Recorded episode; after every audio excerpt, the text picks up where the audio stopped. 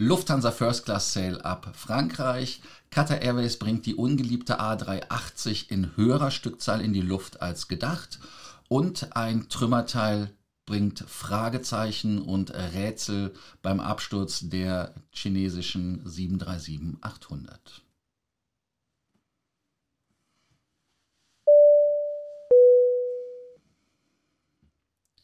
Sein Name ist Mario Hoffmeister, mein Name ist Lars und wir sind hier, um euch mehr Meilen, mehr Punkte und vor allem mehr Status zu bringen an diesem heiligen Samstag. Denkt daran, den Kanal zu abonnieren. Ja, ja, ja. Kanal abonnieren. Ganz, ganz wichtig, die Glocke anzumachen, unten zu kommentieren. Ja, ich muss mal gucken, dass der Herr Hoffmeister da das ordentlich macht. Und logischerweise, ganz, ganz wichtig, ein Like da lassen. Danke. Das erste Thema ist ein trauriges Thema mit dem Absturz der ja. 737-800, dem Flug MU5735 von äh, den China Eastern. Und da gibt es jetzt neben den äh, Bildern, die man gesehen hat, auch Trümmerteile. Und man hat auf einem Bild zum Beispiel oder auf einem Video gesehen, dass das äh, Leitwerk fehlt, der Vertical Stabilizer. Und ähm, was weiter ist, man hat zehn Kilometer von der ein, wie heißt das nicht, äh, Absturzstelle, so ist das richtige Wort, Absturzstelle, ein Teil gefunden, was noch mehr Fragen aufwirft. Mario, kannst du uns da kurz updaten und erleuchten? Ja, zehn Kilometer hat man ein, tatsächlich ein Flugzeugteil gefunden, von dem man allerdings noch nicht weiß, ob es tatsächlich äh, von der entsprechenden Maschine stammt. Äh, sollte es aber von dieser Maschine stammen, dann äh, ist es natürlich äh, die Frage, warum das derart weit entfernt ist. Hat sich die Maschine eventuell vorher schon quasi zerlegt und die chinesischen Behörden haben daraufhin ja auch den, den Suchradius doch sehr stark vergrößert von bislang 43.000 Quadratmetern auf über 200.000 Quadratmeter, um wirklich äh, noch weitere Teile, sollte es sie dann geben, in diesem Gebiet äh, erfassen zu können, obwohl das wohl sehr schwer ist. Nach allen Nachrichten, die man liest, ist das ja ein sehr hügeliges, sehr ja, äh, bewaldetes und durchaus sehr schwer zugängliches Gebiet. Deswegen wird das sicherlich sehr, sehr schwierig werden. Aber man darf natürlich nichts unversucht lassen, äh, Teile zu finden, denn wer wüsste das besser als du? Äh, jedes Teil, was man findet, ist natürlich ein wichtiges Indiz oder ein, könnte ein wichtiger Hinweis auf die Absturzursache sein. Auch den Stimmrekorder hat man wohl gefunden, aber auch der ist wohl sehr, sehr stark beschädigt. Auch der Chip, der muss wohl auch erst repariert werden, bevor man ihn überhaupt nutzen kann. Also viele, viele Rätsel, die da auf uns äh, noch warten. Und ja, im Sinne der künftigen Flugsicherheit wäre es natürlich gut, wenn man das letztendlich alles aufklären kann. Spannend finde ich ist einfach der Flugverlauf, wenn man einfach sich anguckt, die Daten, dass die 737 halt wirklich in einen Sinkflug übergegangen ist und äh, von 29.100 Fuß äh, innerhalb ja. von wenigen Millisekunden, hätte ich fast gesagt, wirklich runtergeplanscht ist. Also das heißt um 6.20 Uhr 43, ich lese die Zeiten ab, bis 6.22 Uhr 05 auf 8000, äh, sogar auf 7425 Fuß, äh, dann wieder hochgestiegen ist auf 8600. Also das ist ein bisschen äh, merkwürdig alles. Und das andere ist, dass man an dem Teil, was Mario gesagt hat, ich glaube, das ist ein Teil vom Fairback oder sowas, haben sie geschätzt. Ja ähm, dass man da Feuerspuren dran gefunden hat, ja. was natürlich auch richtig ähm, interessant ist.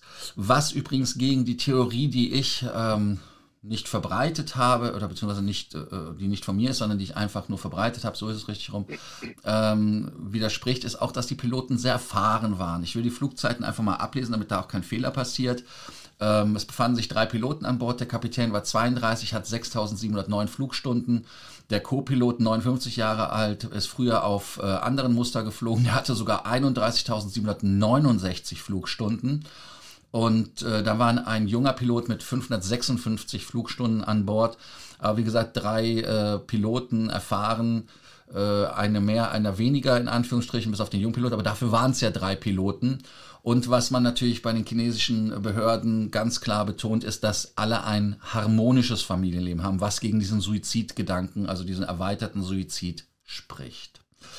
Um, um nicht weiter darüber zu spekulieren, Mario, würde ich sagen, wir machen einfach ja. mit einem weiteren Thema oder mit dem nächsten Thema weiter, weil es ist ja eigentlich ähm, zu traurig, um da jetzt irgendeinen Quatsch zu erzählen, sondern das einfach nur so. die Fakten. Aber leider.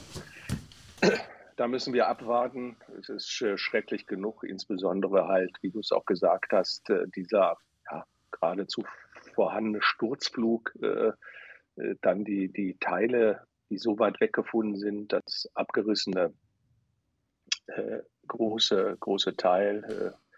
Äh, äh, ja, Rätsel. Wir warten einfach ab. Ganz genau. Das nächste Thema, harter Cut, ist der Streik bei der Luftsicherheit an vielen deutschen Flughäfen. Da gab es ja am Mittwoch in der Nacht zu Donnerstag keine Einigung. Das Dilemma ist halt wirklich, bei den 25.000 Beschäftigten geht es um, und jetzt festhalten, immer noch um einen Euro, Leute. Also ein Euro.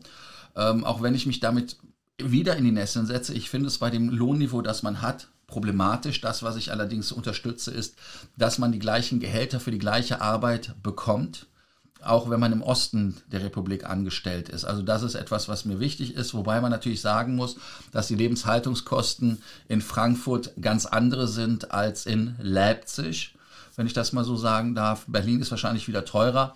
Aber wie gesagt, nichtsdestotrotz, das ist halt die Entscheidung eines jeden, wo er wohnt. Ähm, diese 25.000 People äh, von der Verdi unterstützt und aufgefordert, ich will jetzt fast sagen, aufgestachelt, machen uns das Leben ja schwer. Und ich hatte ja auch gesagt, dass es dort durchaus Urlaub gibt demnächst, ähm, um mit Worten zu sagen, Mario, wann habt ihr in Niedersachsen Urlaub? Nee, du bist ja NRW, ne? Ich bin äh, arbeitstechnisch, schultechnisch NRW. Bei ja. uns geht es erst übernächste Woche los.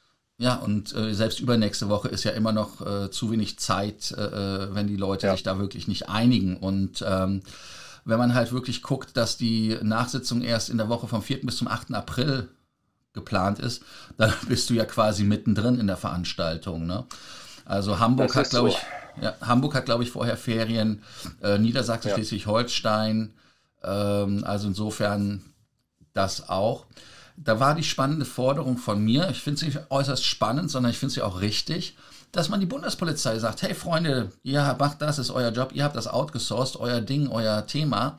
Und da gibt es ein interessantes Interview auf airliner.de, von dem wir uns ein bisschen jetzt bedienen. Und ähm, da muss man halt ganz ehrlich sagen, dass die, ja, unwillig oder bockig sind, das zu machen. Also man sagt ja, aber, oder Mario? Ja, das, so kann man das, so kann man das gut ausdrücken. Vielleicht, äh, vielleicht darf ich auch noch mal ein, zwei Worte dazu sagen, bevor wir da noch mal konkret zu kommen. Äh, letztlich, letztlich ist es mir als vermeintlicher Passagier relativ egal, um was die sich dort streiten.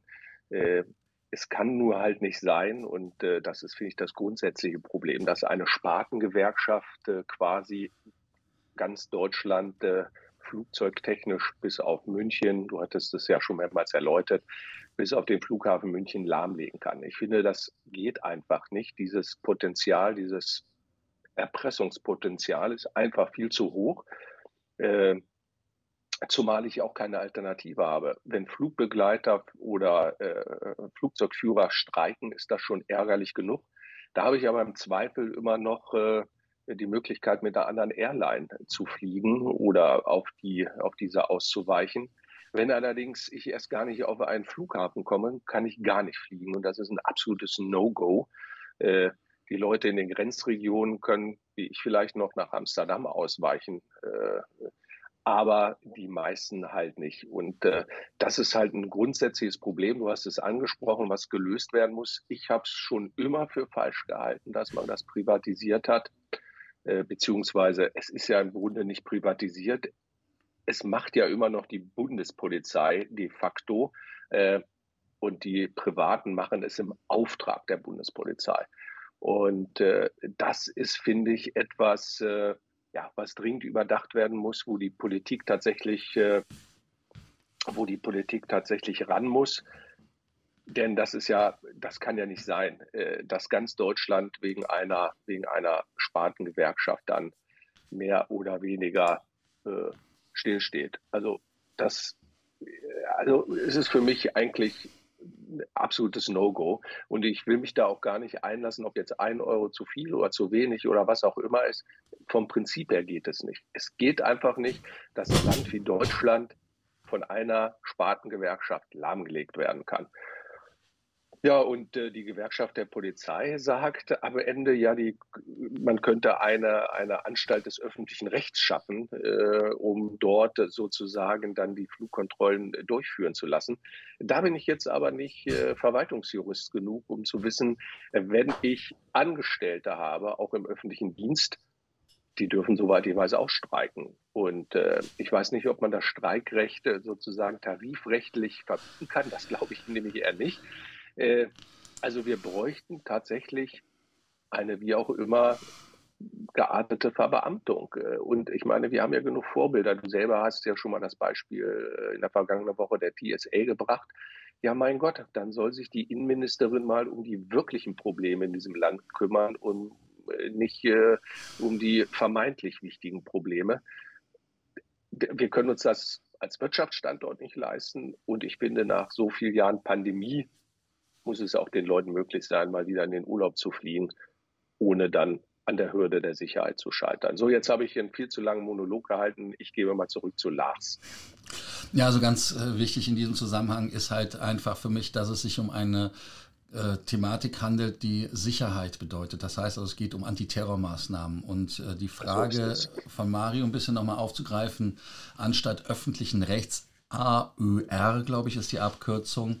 Ja. Ähm, da steht in dem Interview, und das würde ich gern zitieren aus dem Interview mit dem Herrn Krumm, glaube ich, heißt der Kollege, ähm, der sagte, ähm, also back to the roots und dann dort Tarifbeschäftigte einsetzen. Ja. Und für mich ist jemand, der tarifbeschäftigt ist, streikberechtigt. Das würde also das Grundproblem nicht lösen, außer dass man den Leuten weniger Gehalt geben würde, was meiner Meinung nach auch wieder der falsche Anreiz ist. Also ich glaube schon, dass wir Leute einsetzen sollten, die fair bezahlt werden. Ich bin ein Gegner von unfairer Bezahlung, aber ähm, es sollte natürlich nicht übermäßig sein. Also wir müssen mal, und das hatte ich ja auch letztens mit der Tabelle gezeigt, mal das Ganze einordnen, wo die ja, es sind ungelernte Kräfte, das muss man halt der Ehrlichkeit halber sagen, ja. ja?